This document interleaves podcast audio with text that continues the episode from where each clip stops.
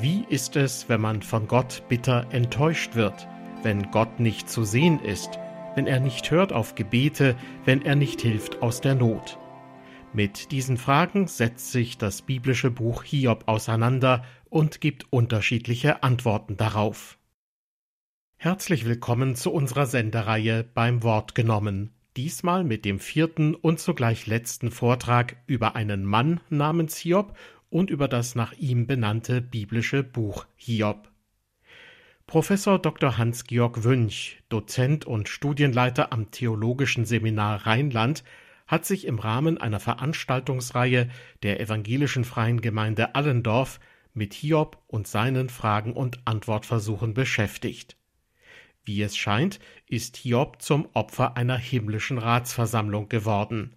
Denn Gott und ein Teil seines himmlischen Hofstaats haben mit einem Ankläger beratschlagt, auf welche Weise Hiob auf die Probe gestellt werden könnte. Der Begriff Ankläger wird in den meisten Bibelübersetzungen mit dem Begriff Satan wiedergegeben.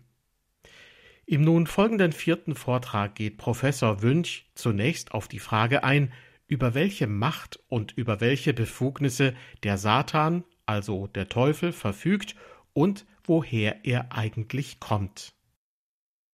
Wir haben ja so Fragen wie, woher kommt der Teufel? Hat Gott ihn geschaffen? Ist er durch eine eigene Entscheidung von Gott abgefallen? Wie, warum hat Gott es nicht verhindert? Warum hat er ihn nicht einfach vernichtet? Ist doch Gott. Und ganz ehrlich, über den Großteil oder den größten Teil dieser Fragen bekommen wir in der Bibel überhaupt keine Antwort. Die Bibel ist nicht dazu da, das muss ich jetzt mal sagen, unsere Neugier zu befriedigen sondern sie gibt uns die Antworten, die wir brauchen, um ein Leben zu führen, wie es Gott gefällt. Das ist das Ziel. Dafür ist sie da. Und alles andere steht da nicht. Martin Luther soll mal gefragt worden sein, was Gott wohl gemacht hat, bevor er die Welt geschaffen hat. Und er soll geantwortet haben, da war er im Wald. Wie? Da war er im Wald. Da hat er Stöcke geschnitzt für alle, die so dumme Fragen stellen. Ich weiß nicht, ob er es gesagt hat, aber es würde zu ihm passen, ja. aber es ist noch was Zweites. Vermutlich können wir, könnten wir die Antwort, die Gott eigentlich geben wird auf die Frage, woher kommt denn der Teufel und was war alles, könnten wir die eigentlich gar nicht verstehen. Wir können uns die geistige Welt nicht vorstellen. Wie sollen wir denn dann verstehen können, so etwas Komplexes und Kompliziertes, wie die Frage, woher bitte kommt der Teufel? Das ist schon schwierig, oder?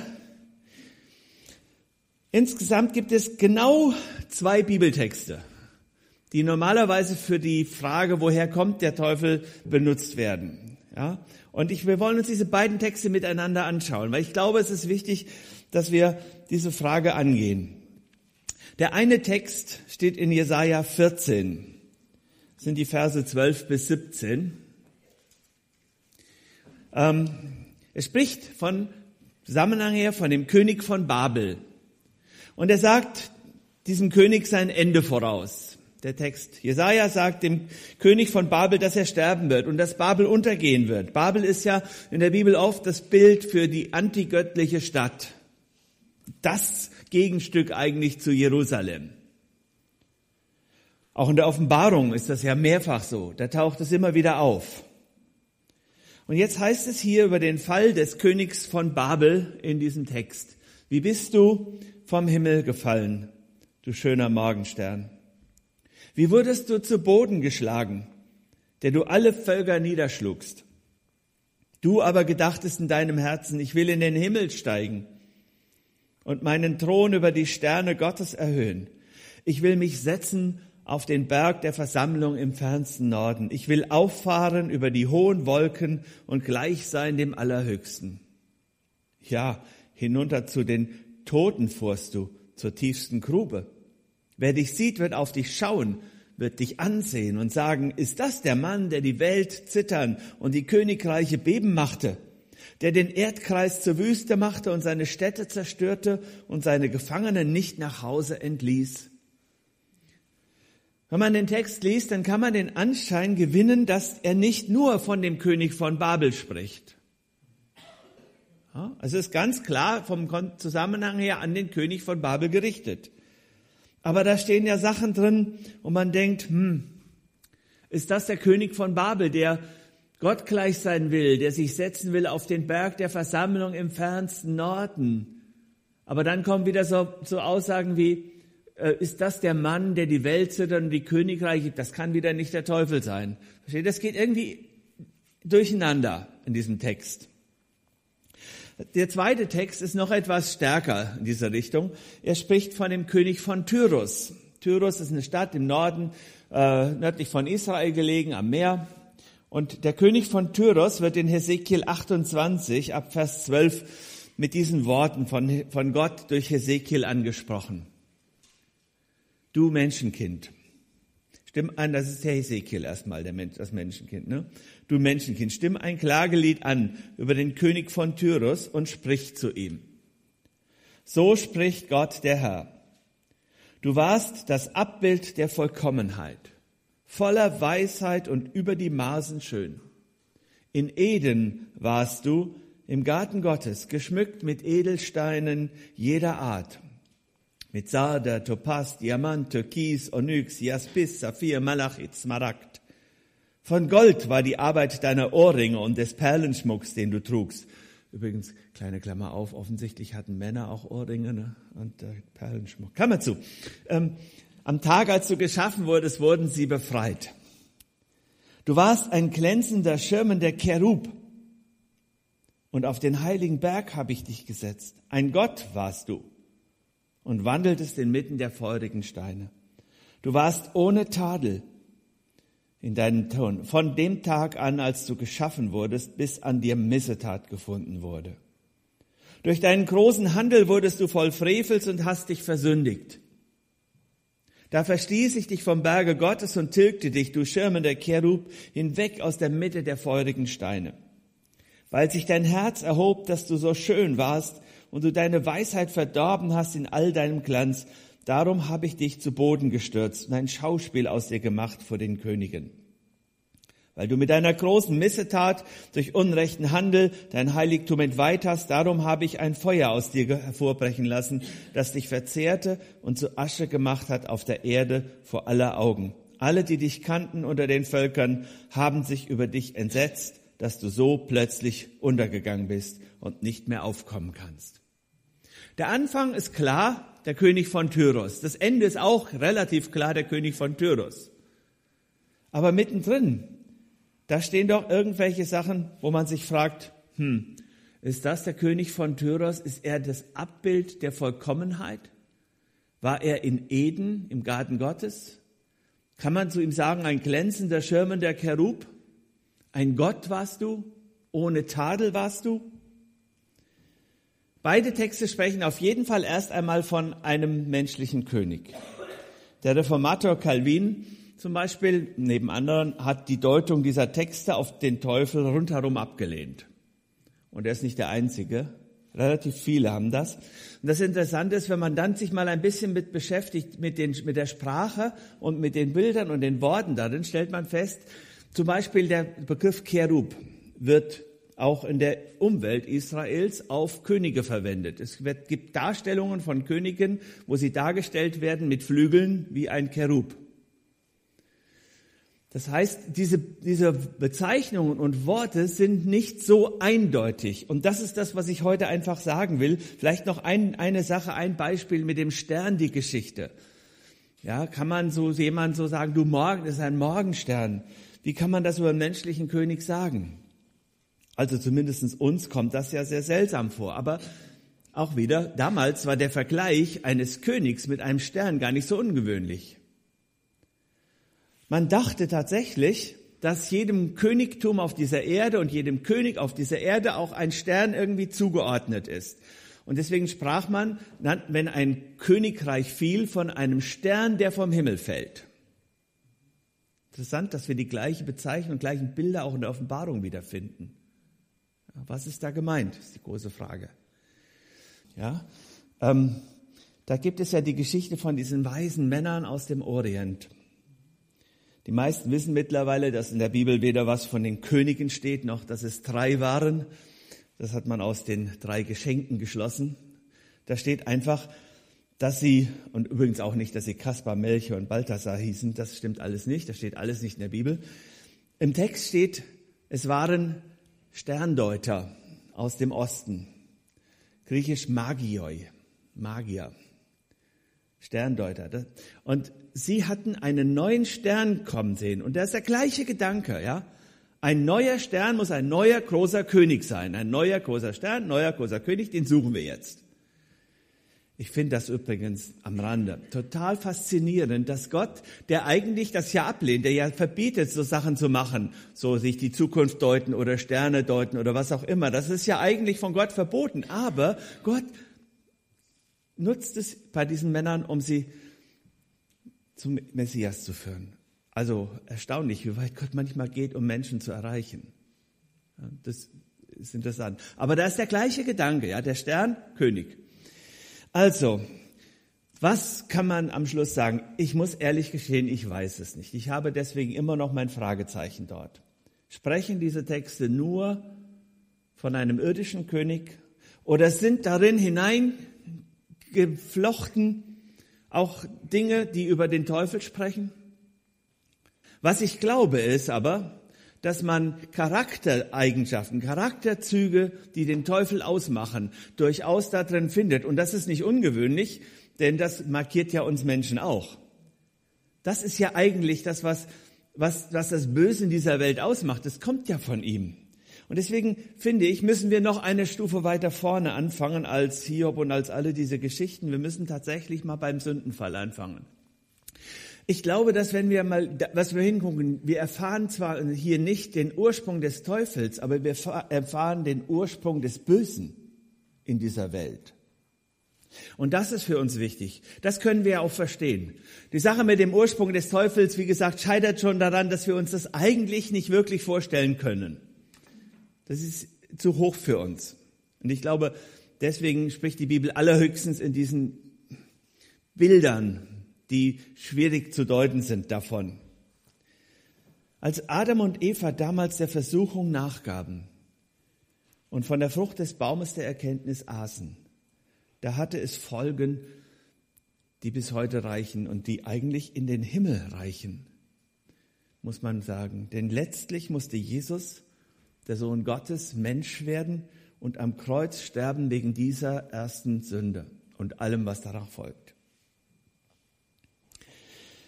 Adams und Evas Sünde haben Leiden, Krankheit und Tod gebracht. Das sagt der Römerbrief zum Beispiel. In Römer 5, Vers 12 heißt es, wie durch einen Menschen die Sünde in die Welt gekommen ist und der Tod durch die Sünde, so ist der Tod zu allen Menschen durchgedrungen, weil sie alle gesündigt haben. Durch einen Menschen ist der Tod gekommen und er ist zu allen Menschen durchgedrungen. Und nicht nur für die Menschen gilt das. Römer 8, Vers 20 sagt, die Schöpfung ist ja unterworfen der Vergänglichkeit, ohne ihren Willen, sondern durch den, der sie unterworfen hat, doch auf Hoffnung. Auch im Zusammenhang, auch da geht es um, um die Sünde des Menschen. Die Vergänglichkeit, der Tod in dieser Welt herrscht, ist die Folge des Sündenfalls. Der Tod ist der Sünde Sold, durch die Entscheidung von Adam und Eva, der Schlange mehr zu gehorchen als Gott, nicht nur der Mensch, sondern diese ganze Welt in die Hand des Teufels gefallen. Das ist das, wie weit wir gehen können von dem, wo wir sagen können, das kann ich von der Bibel her sagen. Und deswegen ist die Erde heute der Machtbereich des Teufels. In 2. Korinther 4, Vers 4 steht, dass der Gott dieser Welt den Ungläubigen den Sinn verblendet hat. Das ist der Teufel. Und deswegen kann er Jesus auf den Berg führen und kann ihm alle Reiche dieser Welt versprechen, wenn er nur vor ihm niederfällt. Das ist sozusagen eine Abkürzung für Jesus. Ne? Es ist der leichtere Weg. Jesus ist gekommen, um letztendlich das Reich Gottes auf dieser Welt aufzurichten und Gott, Gottes Herrschaft aufzurichten. Und das wäre doch viel schneller, wenn man diesen Weg geht. Aber Jesus weiß, dass das nicht geht. Diese Erde ist tatsächlich der Machtbereich des Satan. Es wird einmal gesagt, es sind die Geister, die in dem Luftraum dieser Erde herrschen. Die, diese Erde ist durch die Sünde des Menschen unter, dem, unter die Macht des Teufels gekommen. Aber der Teufel ist kein unbeschränkter Herrscher über die Welt.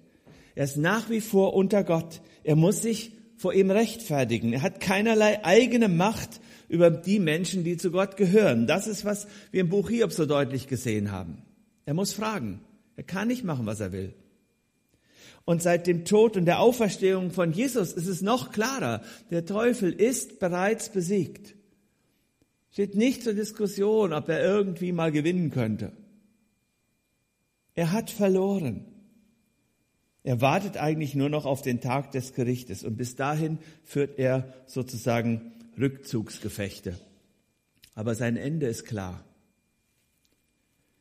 Er herrscht noch immer, aber er kann das nur tun in Menschen, die nicht zu Gott gehören. So schreibt Paulus in Epheser 2, Vers 2, ähm, sagt, in denen ihr früher gelebt habt, nach der Art dieser Welt, unter dem Mächtigen, der in der Luft herrscht, nämlich dem Geist, der zu dieser Zeit am Werk ist in den Kindern des Ungehorsams. Ja, der Teufel ist am Werk, aber in den Menschen, die nicht zu Gott gehören. Gott wird den Teufel einmal endgültig besiegen. Es kommt der Zeitpunkt, wo der Teufel auch besiegt werden wird und wo er in die Hölle geworfen wird den Ort, den er, den, der für den Teufel vorbereitet ist und alle, die ihm folgen. Steht Matthäus 25, aber auch Offenbarung 20. Das heißt übrigens auch, dass die weit verbreitete Vorstellung vom Teufel als Boss der Hölle, der das Feuer anheizt, ist grundfalsch. Das ist völlig falsch. Die Hölle ist nämlich der Ort, der zur Bestrafung für den Teufel vorbereitet ist. Es ist der Ort, an den der Teufel am Ende geworfen wird, sagt die Offenbarung. Und noch ist sie leer, die Hölle. Da ist noch niemand. Denn das wird erst am Ende kommen, dass der Teufel dorthin verbannt wird. Wir heute, wir Christen, sind sowas wie ein Außenposten Gottes, in einer feindlichen Welt. Noch immer ist der Teufel am Herrschen. Er ist am Wirken. Und wer, sich, wer das nicht glaubt, der, hat, der muss ich sagen, das, der guckt nicht. Das ist nicht zu übersehen.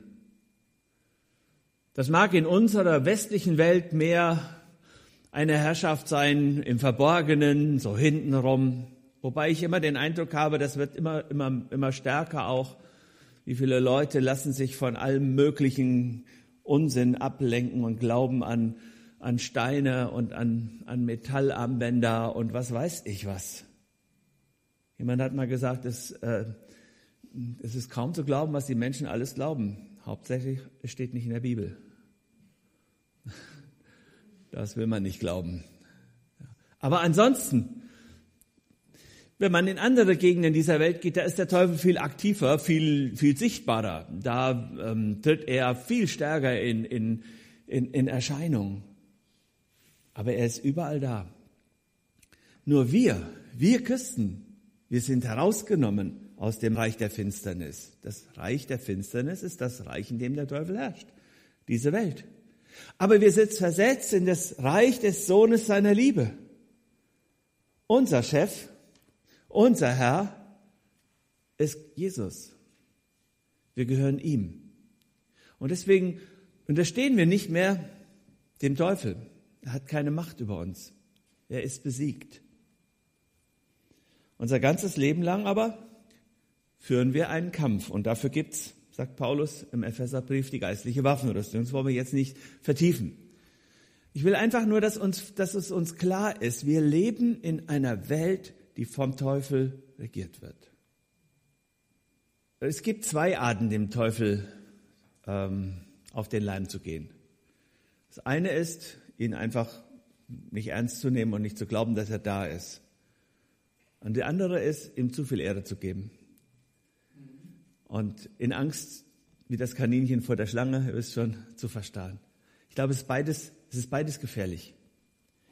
Aber wo wir jetzt eigentlich hinwollen, wir wollen ja eigentlich zum Thema Leid und Tod und Krankheit. Ne? Ich habe einen Anlauf genommen. Leid, Krankheit und Tod, habe ich ja gesagt, gelten allen Menschen. Das ist nämlich nach wie vor so. Wir sind nicht herausgenommen.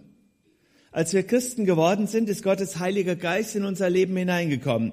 Wir sind innerlich neu geworden. Ja, innerlich neu geworden.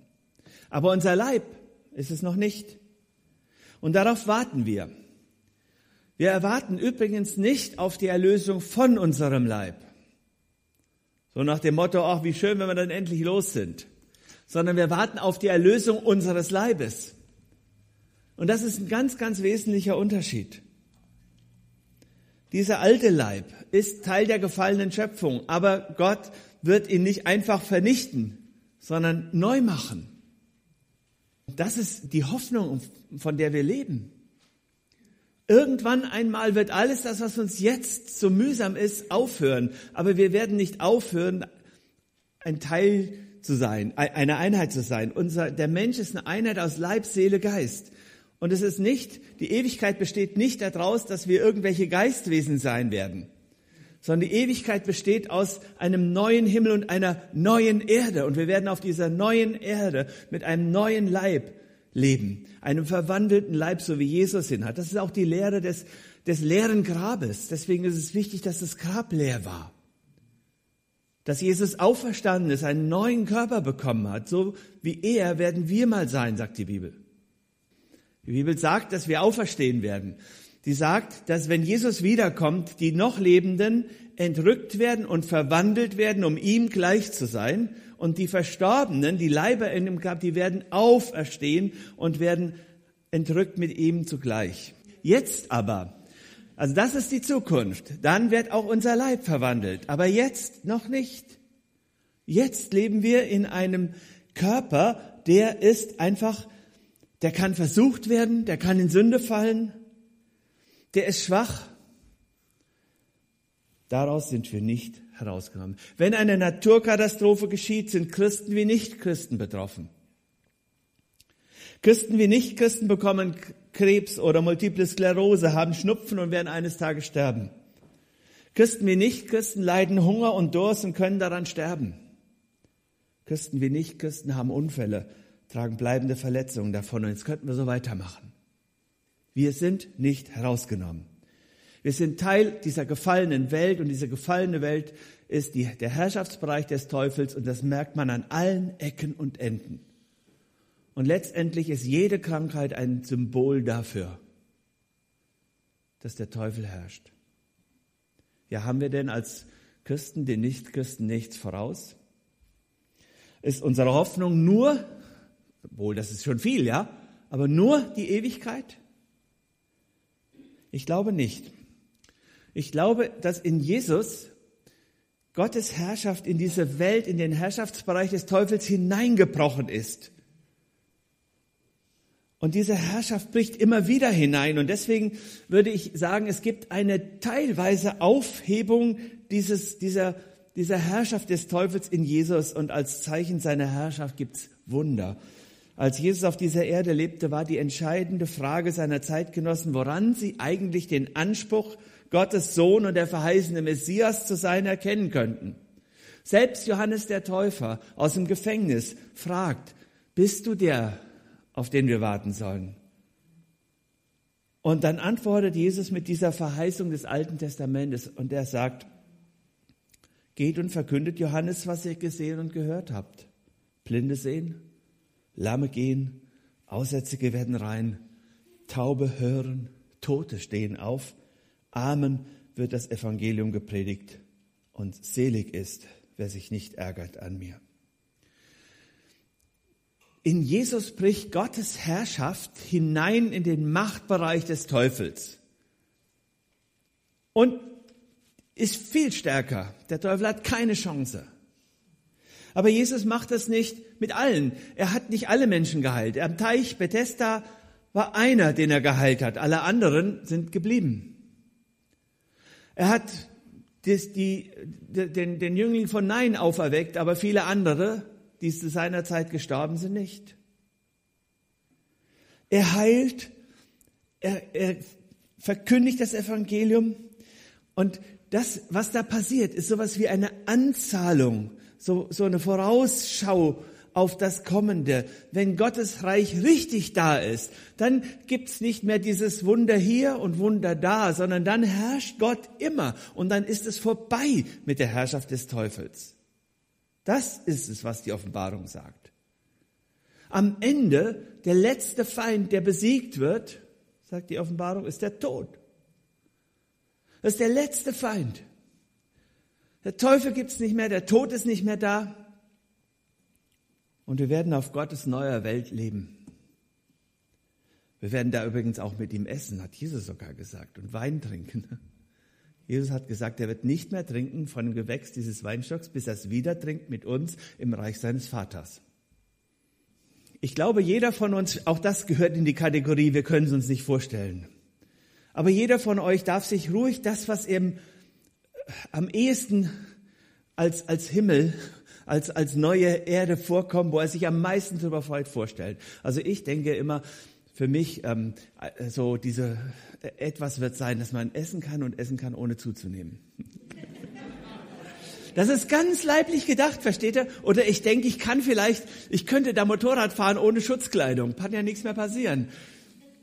Natürlich wird das nicht so sein. Natürlich wird es anders sein. Aber es wird noch viel besser sein. Von daher ist okay. Stellt es euch so schön vor, wie ihr könnt. Denn es ist wichtig, dass dass wir uns freuen auf, diesen, auf dieses, äh, diese Zeit. Nur dieser Blick über das Leben hinaus kann uns halten in diesem Leben. Dann wird der Teufel keine Macht mehr haben. Dann wird jede Träne abgewischt, sagt die Offenbarung.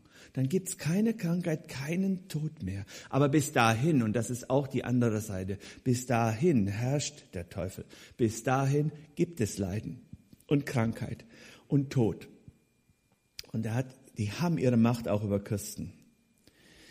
Da hinein kommt jetzt das Buch Hiob und sagt uns, weißt du, ja, das stimmt. Und trotzdem ist es Gott, der die Grenzen setzt und Gott, der bestimmt und entscheidet. Wenn du zu Gott gehörst, bist du nicht einem blinden Schicksal und schon gar nicht dem Teufel ausgeliefert. Dann bist du ihm ausgeliefert. Und das ist das Beste, was uns passieren kann.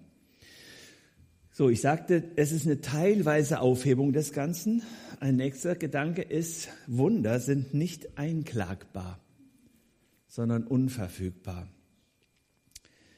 Wenn Gott jetzt aus seiner Ewigkeit in unsere Raum und Zeit hinein handelt, dann passieren da Dinge, die wir als Wunder verstehen. Gott ist nämlich über den Gesetzmäßigkeiten, in der wir leben. Versteht ihr, hier auf dieser Erde gibt es bestimmte Gesetzmäßigkeiten. Wenn in meinem Körper an einer bestimmten Stelle äh, Zellen kaputt gehen, dann entsteht daraus Krebs. Ist jetzt vereinfacht, ist viel komplizierter, aber das ist so. Das ist eine Gesetzmäßigkeit. Und wenn Gott sagt Nein, dann passiert es eben nicht. Weil Gott über diesen Gesetzmäßigkeiten steht. Für uns ist das ein Wunder, für Gott ist das völlig normal. Weil er Gott ist. Und das ist das Gleiche mit den Wundern Jesu. Als Jesus aus Wasser Wein gemacht hat, da war das für alle Beteiligten ein Wunder, für Gott nicht. Das ist doch überhaupt kein Thema für den, der sagen kann, es werde Licht und es wurde Licht. Warum soll der nicht aus Wasser Wein machen können? Das gleiche gilt, wenn Jesus Menschen heilt. Blinde können plötzlich sehen. Gott kann. Für ihn ist das kein Problem. Wunder sind in diesem Sinne sowas wie eine Einbahnstraße. Die kommen nur von oben nach unten. Ich kann sie nicht machen. Ich kann sie auch nicht hervorrufen. Ich kann sie auch nicht herbeizwingen in irgendeiner Weise. Es ist der Schöpfer der Natur, der drüber steht, der machen kann, was er will. Wunder als Eingreifen Gottes in unserer Welt heißt auch, Gott ist souverän. Ich kann sie nicht machen. Wie ist das denn dann mit der Gabe der Heilung? Es gibt's doch im Neuen Testament. Könnte man nicht sagen, okay, da ist es vielleicht die Gabe, einem anderen Glauben, in demselben Geist, einem anderen die Gabe, gesund zu machen, in dem einen Geist, 1. Korinther 12. Heißt das jetzt nicht, dass ein Mensch von Gott die Fähigkeit bekommen hat, andere zu heilen, also Wunder zu tun? Als Petrus und Johannes an der Tür des Tempels dem Lahmen begegnen, sagt Petrus, Silber und Gold habe ich nicht. Was ich aber habe, gebe ich dir. Im Namen Jesu Christi von Nazareth steh auf und geh umher. Also konnte Petrus Wunder tun? Von Paulus wird sogar berichtet, dass man Schweißtücher von ihm nahm, was auch immer das genau war in der damaligen Kultur, weiß ich nicht so ganz, bin ja Alttestamentler, und sie auf die Kranken legte und die werden gesund. Also war Paulus ein Mensch, der Wunder tun konnte, sogar durch die Tücher, die er auf dem Leib trug. Der anderen Seite muss derselbe Paulus erfahren, dass er von einer Krankheit geplagt wird, die Gott nicht wegnimmt obwohl er intensiv dafür gebetet hat und andere vermutlich auch. Seinen Mitarbeiter Trophimus kann er nicht heilen. Er lässt ihn krank in Milet zurück, 2. Timotheus 4,20. Und als der Timotheus Probleme mit dem Magen hat, steht Paulus kein Schweißtüchlein, sondern er gibt ihm einen medizinischen Rat und sage, trinke ein wenig Wein um deines Magens willen. Ein wenig übrigens. Also offenbar waren die Wunder, die Gott durch die Apostel geschehen ließ, keine Dinge, die die in der Hand hatten, sondern es ist eher die Fähigkeit, Wunder zu tun und zu heilen, wenn Gott es sagt. Ist euch aufgefallen, dass selbst Jesus das von sich behauptet? Jesus sagt, der Sohn kann nichts von sich aus tun, sondern nur, was er den Vater tun sieht. Also letztendlich glaube ich, wenn ein Mensch eine, die Gabe, dass ein Mensch die Gabe hat zu heilen, bedeutet, dass er in besonderer Weise von Gott erkennt, gezeigt bekommt, den will ich jetzt heilen oder diesen Menschen will ich heilen. Von daher bin ich auch absoluter Gegner von solchen Heilungsveranstaltungen, wo ich sage, kommt und dann werdet ihr alle geheilt. Das kann niemand versprechen. Das habe ich nicht in der Hand. Ich bin aber überzeugt, dass Gott heilen kann. Selbstverständlich, er ist Gott. Und manchmal benutzt der Mensch dafür. Und das ist gut. Aber ich kann es nicht machen. Ich kann es auch nicht einklagen. Wisst ihr, wir meinen ja immer so, dass Gott tun muss, was wir wollen, wenn wir nur richtig beten, wenn wir nur lange genug beten, wenn wir nur mit Fasten beten, wenn wir nur gemeinsam beten. Aber wir haben Gott nicht in der Hand. Es gibt keinen Gebetsmechanismus, den wir nur in Gange zu setzen brauchten. Und dann hört Gott. Da hilft ein 24-Stunden-Gebet nicht. Ja, 24-7 Prayer ist schön und gut. Ähm, ich finde es gut, wenn man 24 Stunden betet und das eine ganze Woche lang. Ja, toll, aber damit kannst du Gott nicht in die Knie zwingen. Da hilft nicht eine Formel, wenn man immer jedes Gebet endet mit dem, mit, der, mit dem im Namen Jesu Christi. Das funktioniert nicht. Ich kann Gott damit nicht in den Griff kriegen. Das hilft nicht, wenn ich eine Fastenaktion dazu mache. Fasten ist gut, weil es mich auf Gott ausrichtet. Natürlich darf ich das machen, aber ich kriege Gott damit nicht in den Griff. Oder die Zeit lang war das Gebet des Jabez so ein, so ein, äh, so ein Hit. Jeder hat gemeint, wenn man auch nur die, wenn man diese Worte immer wieder nachspricht und regelmäßig immer wieder nachspricht, dann passieren sie. Du, ich habe nichts gegen diese Worte. Ich habe nichts gegen dieses Gebet. Aber wenn du es wenn wie ein Mantra äh, äh, benutzt, um Gott dazu zu kriegen, zu machen, was du willst, hast du nicht verstanden, wer Gott ist. Alle diese Dinge sind gut und richtig und schön. Anhalten, beten ist gut. Nichts gegens Fasten oder ein Gebet wie das des Jabes, gar nichts. Aber Gott bekommst du dadurch nicht in den Griff. Bei Gott geht es um Glaube, es geht um Beziehung. Es geht um Vertrauen, wie Kinder das haben. Und wie Eltern nicht jeden Wunsch ihrer Kinder erfüllen, obwohl sie sie lieben, so auch Gott. Übrigens wusstet ihr, dass auch Jesus nicht jeden Wunsch und nicht jedes Gebet erfüllt bekommen hat? Das hat mich mal fasziniert zu sehen, als er äh, am Ende im Garten Gethsemane betet. Gott, wenn es möglich ist, nimm diesen Kelch von mir. Am Tag vorher hat er übrigens gebetet und hat gesagt, soll ich beten, nimm diesen Kelch von mir? Nein, dafür bin ich auf diese Welt gekommen. Aber dann, Aber dann in dieser Situation direkt davor, da hat selbst Jesus Angst. Und er hat diesen Wunsch. Er weiß, er kann nicht erfüllt werden, ja? Gott hat ihn erfüllt, nur auf eine ganz andere Art und Weise. Der Hebräerbriefschreiber sagt, er wurde erhört. Aber nicht, indem Gott den Kelch weggenommen hat, sondern indem er Jesus durch den Tod hindurchgetragen und zur Auferstehung gebracht hat. Selbst Jesus, wie gesagt, hat nicht immer jedes Gebet erhört bekommen. Das ist auch für uns nicht anders. Jetzt die Frage, was das? Müssen wir jetzt also sagen, okay, wenn ich krank werde, dann hat das einfach keine Ursache. Und, ähm, und, und es kann sein, dass Gott mich heilt. Und wenn er es nicht macht, ist es eben auch so. Kann es auch Gründe geben für meine Krankheit? Und dem möchte ich mich jetzt mal nähern, dieser Frage. Krankheit und Tod können nämlich, und davon bin ich überzeugt, auch Folge von Sünde sein. So sehr ich dagegen argumentiert habe, dass das immer so ist, Buch Hiob, so sehr glaube ich, dass es möglich ist. So war es zum Beispiel in Korinth. In Korinth feierte die Gemeinde das Abendmahl in einer Art und Weise, die überhaupt nichts mehr mit dem zu tun hat, was da eigentlich ausgesagt werden sollte. Die Art, wie man Abendmahl feierte, machte das, was da gesagt werden soll, nämlich die Gemeinschaft des Leibes zunichte. Und Paulus sagt, darum, weil das bei euch so ist, darum sind auch viele Schwache und Kranke unter euch. Und nicht wenige sind entschlafen, sprich gestorben. Hier also ganz klar, es gibt ein, bei die, in dieser Situation in Korinth gab es einen Zusammenhang zwischen Krankheit und Tod von, von Korinthern und einem Fehlverhalten, nämlich Sünde. Das geht, das ist möglich. Und deswegen, wenn Jakobus sagt, wenn du krank bist, dann ruft die Ältesten. Dann sagt er in dem Zusammenhang auch, er ruft also die Ältesten, dass sie über ihn beten und ihn salben mit Öl in dem Namen des Herrn. Und das Gebet des Glaubens wird dem Kranken helfen. Der Herr wird ihn aufrichten. Und wenn er Sünden getan hat, wird ihm vergeben werden. Bekennt also einander eure Sünden und betet füreinander, dass ihr gesund werdet.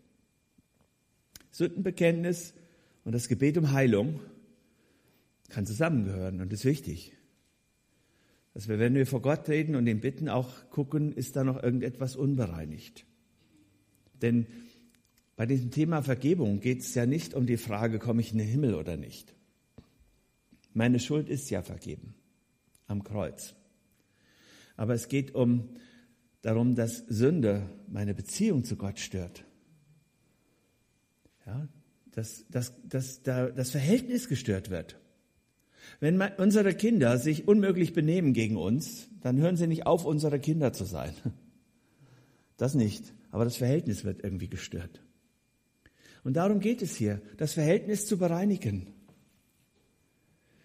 Gott kann also offensichtlich in manchen Situationen auch Krankheit benutzen, um jemanden auf seine Sünde hinzuweisen. Das kann sogar sehr weit gehen, wie wir bei Ananias und Sapphira sehen, ja die fallen tot um, weil sie gesündigt haben. Dabei wird übrigens nicht ausgesagt, ob Ananias und Sapphira jetzt im Himmel sind. Ja, das ist eine ganz andere, steht auf einem ganz anderen, ganz anderen Tablett. Paulus geht so weit zu sagen einmal an einer Situation, dass er einen Christen, der in Sünde lebt, im ersten Korintherbrief sagt er, dass, dass er den dem Teufel übergibt, damit der Teufel seinen Körper schlägt und so seine Seele gerettet wird. Wichtig dabei ist, finde ich, zu begreifen, in all diesen Situationen hat Gott ein gutes Ziel. Er will retten, er will helfen, er will heilen. Und selbst in so einem schlimmen Fall wie Ananias und Sapphira, glaube ich, will er, dass wir lernen. Wir sollen für unser geistliches Lernen an Leben daran lernen. Also ich denke mal, wenn Gott immer so handeln würde wie bei Ananias und Sapphira, ich wäre jetzt nicht hier. Weiß nicht, wer von euch da wäre. Wenn er jedes Mal, wenn man sowas macht, gleich tot umfällt. Aber er hat es getan, damit wir lernen daran. Und damit bin ich eigentlich bei dem nächsten Gedanken, Krankheit und Tod als Mittel der Erziehung. Leiden, Krankheit und Tod können auch ein Mittel der Erziehung sein. Erinnert euch, das war dieser Gedanke, den der letzte, der dritte, der wie hieß er? Der vierte meine ich, der Elihu, genau. Der Elihu hatte. Das stimmt. Das kann sein. Und ich glaube, bei Hiob hat es zumindest teilweise diese Funktion. Hiob soll von seiner Selbstgerechtigkeit überzeugt werden und darunter kommen. Von dem hohen Thron, auf dem er sich fühlt. Von dem, ach, was bin ich so gut, Thron. Der faktisch gar nicht verkehrt war. Der hat Gott ja selber gesagt. Guck dir den Hiob an. Keiner anderer ist so gut wie er. Aber das Problem war der Stolz und die Überheblichkeit, die daraus entsteht. Und ich glaube, das ist zumindest ein Zweck gewesen.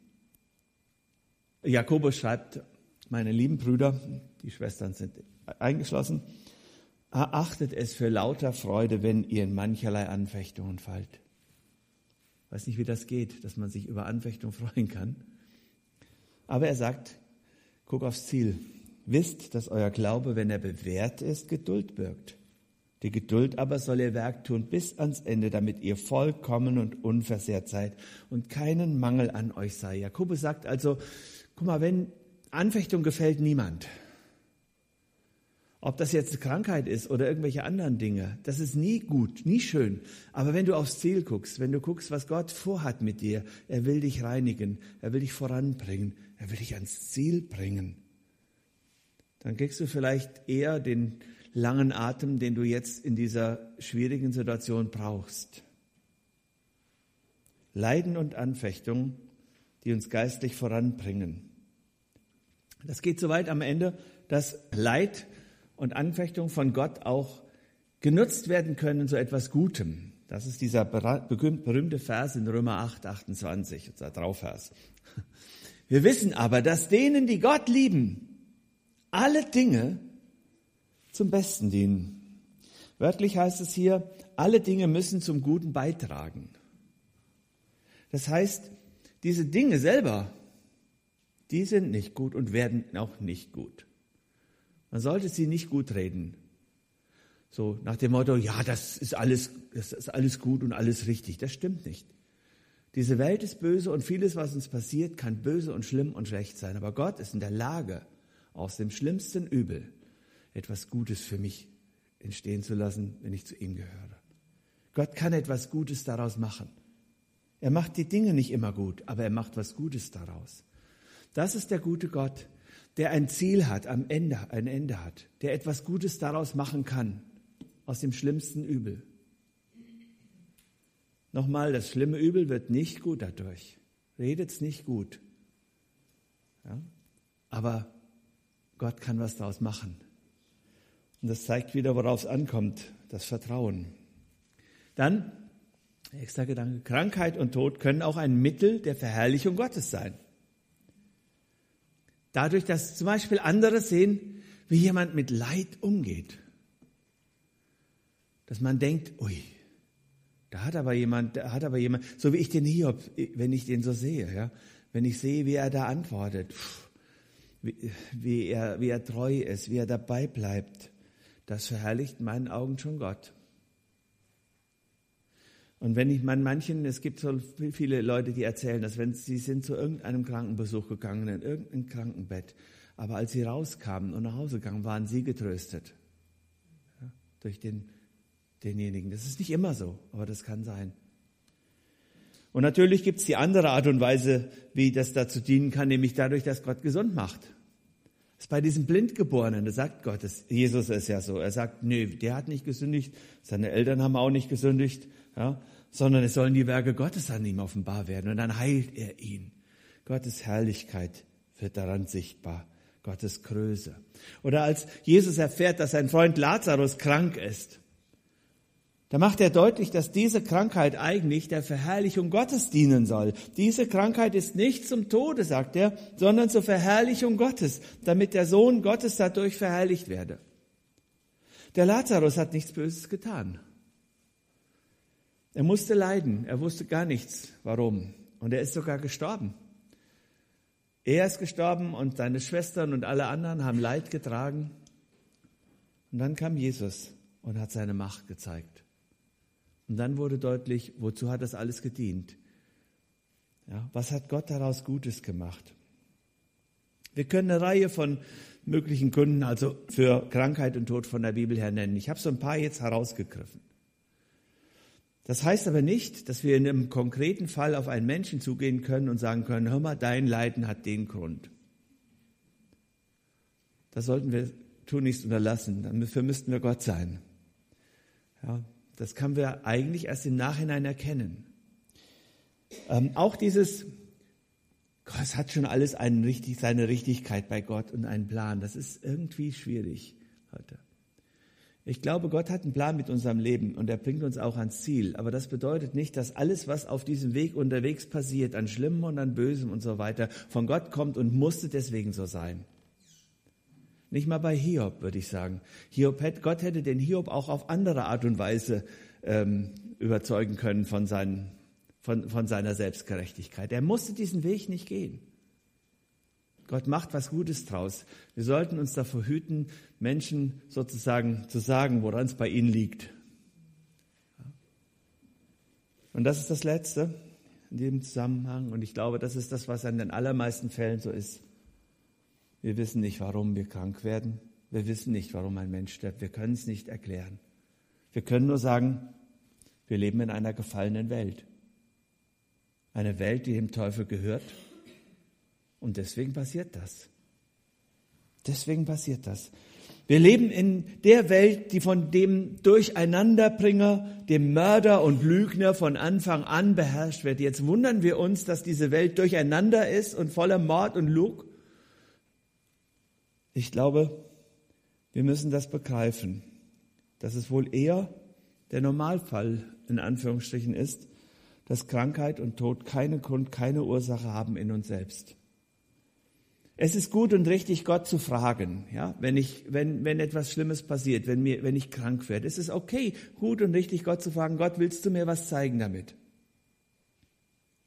Ist da eine Schuld in meinem Leben, die, die ich lassen muss, die ich bekennen muss?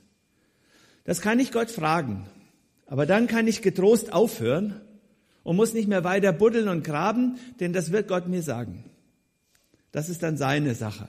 Denn er hat ein großes Anliegen. Er will uns zurechtbringen. Und wenn ich wissen will, Gott, habe ich was falsch gemacht? Gott, hast du was vor mit mir? Und ich will das wirklich ehrlich wissen, dann wird er mir das schon sagen. Und wenn er nichts sagt, ist okay, dann musst du damit leben, dass es einfach so ist. Du kannst dafür beten und das soll man auch. Dafür beten, Gott mach mich gesund. Das ist völlig in Ordnung. Ein kleines Kind äh, würde immer kommen und wenn ich schon fünfmal gesagt habe, heute keine Schokolade, beim sechsten Mal trotzdem wieder kommen und nach Schokolade fragen. Warum? Weil es keine Schokolade haben will. Es ist doch normal und natürlich. Und wenn du Kind Gottes bist, dann darfst du ihm dein Leid sagen und du darfst ihm klagen und du darfst ihn um Heilung und um Gesundheit bitten. Das ist völlig in Ordnung und völlig normal. Es ist kein Zeichen von besonderer Heiligkeit, wenn man einfach immer nur sagt, Herr, auch mach, wie du willst. Selbst Jesus, ich sag's nochmal, selbst Jesus hat in diesem Garten Gethsemane ein Anliegen vor Gott gebracht, von dem er eigentlich wusste, dass das nicht geht. Aber es ist doch sein Vater und wem soll er es denn sonst sagen, versteht ihr? Komm zu Gott und sag es ihm und dann überlass es ihm, was er macht. Wie also umgehen mit Krankheit, Leiden, auch Tod? Wie gesagt, ich sage zunächst mal, geh mit deinem Leid zu Gott. Das ist der richtige Ansprechpartner. Sag es ihm. Sag ihm, was dich bedrückt und was dich berührt. Denn er allein weiß, was Sache ist. Er blickt dahinter und er kann deinem Leid auch Sinn geben. Frag ihn, ob Schuld da ist. Bitte ihn, dir das zu zeigen. Und wenn Schuld da ist, dann klar bekennen und lassen. Natürlich kann ich nicht wissen, ob die spezielle Krankheit, die mir gerade begegnet, das Unglück, das ich mich ausgesetzt bin, direkte Folge meiner Sünde ist. Aber wenn Gott mir Schuld zeigt, dann bekenne sie. Dann, dann lass es. Wenn es um ernsthafte Krankheiten handelt, also Dinge, bei denen ein einfacher Gang zum Arzt nicht reicht, wie Husten und Zahnschmerzen. Und wenn es also wirklich was Ernstes ist, dann finde ich, sollten wir das vielleicht neu entdecken in unseren Gemeinden. Ich weiß nicht, ob es praktiziert wird bei euch, dass die Ältesten gebeten werden, zu beten. Komm und bete für mich. verbunden mit Bekenntnis von Schuld. Man kann es mit und ohne Salbung machen. Ich finde, Jakobus gibt uns hier ein, eine, eine, eine gute und wichtige Anleitung. Warum machen wir es nicht? Wie gesagt, nicht, wenn ich gerade mal einen Schnupfen habe und den brauche ich nicht unbedingt oder so. Aber da, wo es wirklich ernst ist, wo, wo, wo, mich, wo, es wirklich, wo es wirklich schwierig ist. Und natürlich muss ich auch selber alles tun, was ich kann. Also wenn jemand Kettenraucher ist und die Ältesten bittet, für seinen Lungenkrebs zu beten, muss er auch aufhören zu rauchen. Das wird sonst nicht funktionieren. Und wir müssen zum Arzt gehen und alle Möglichkeiten ausschließen, die Gott uns gegeben hat. Wir sind in Leben in dieser Welt und wir sollen die ausnutzen. Ähm, es gibt Menschen, die meinen, es sei besonders heilig, nicht zum Arzt zu gehen und immer nur zu sagen, Gott wird das schon machen. Das ist falsch. Wir leben in dieser Welt und wir sollen das, was Gott uns gegeben hat, nutzen. Wir dürfen dankbar sein, dass wir so viele Möglichkeiten haben. So viele auch ärztliche Möglichkeiten. Und schließlich Gott vertrauen. Gott vertrauen heißt nicht Gott vertrauen, dass er dich gesund macht, sondern Gott vertrauen heißt, ich glaube, dass Gott es gut meint, ob ich das merke oder nicht, ob meine Wünsche in Erfüllung gehen oder nicht ob ich gesund werde oder nicht. Gott ist gut und er hat ein gutes Ziel mit mir. Gott ist nicht berechenbar, aber treu. Er liebt uns. Und deswegen will ich aufhören mit dem, was für mich die eigentliche Frage, die eigentliche Antwort auf die Frage nach dem Warum ist. Der Blick aufs Kreuz ist für mich die Antwort auf die Warum-Frage. Da sehe ich, dass Gott mich liebt. Und das steht über allem. Wenn ich nicht verstehe, was er tut, ich weiß aber, er liebt mich. Dafür gibt es einen ganz klaren Beweis und das ist das Kreuz. Paulus hat mal gesagt, im Blick auf das Kreuz, wie sollte er uns in ihm nicht alles schenken? Und ich glaube, er meint damit, wenn jemand wie Gott, also wenn Gott so viel investiert hat in uns, in dich, in mich, dann dürfen wir getrost und gewiss sein, dass er es gut meint. Gerade auch dann, wenn wir ihn nicht verstehen. Das Kreuz ist die Antwort. Es geht darum, ihm zu vertrauen und zu sehen, er wird mich nie loslassen. Er hat so viel investiert. Er liebt mich. Hiobs Botschaft. Gott ist unberechenbar und treu. Unter diesem Titel hörten Sie den vierten und zugleich letzten Beitrag einer Vortragsreihe die Professor Hans-Georg Wünch in der Evangelischen Freien Gemeinde Allendorf gehalten hat. Professor Wünch ist Dozent und Studienleiter am Theologischen Seminar Rheinland. Diese und die drei vorigen Sendungen über das Buch Hiob stehen in unserer Audiothek zum Abruf bereit unter irfplus.de sowie in der kostenlosen IRF Plus App und zwar in der Rubrik beim Wort genommen. Wir bedanken uns bei Ihnen für Ihre Aufmerksamkeit und würden uns freuen, wenn Sie heute in einer Woche bei der nächsten Ausgabe der Sendereihe beim Wort genommen wieder dabei sind.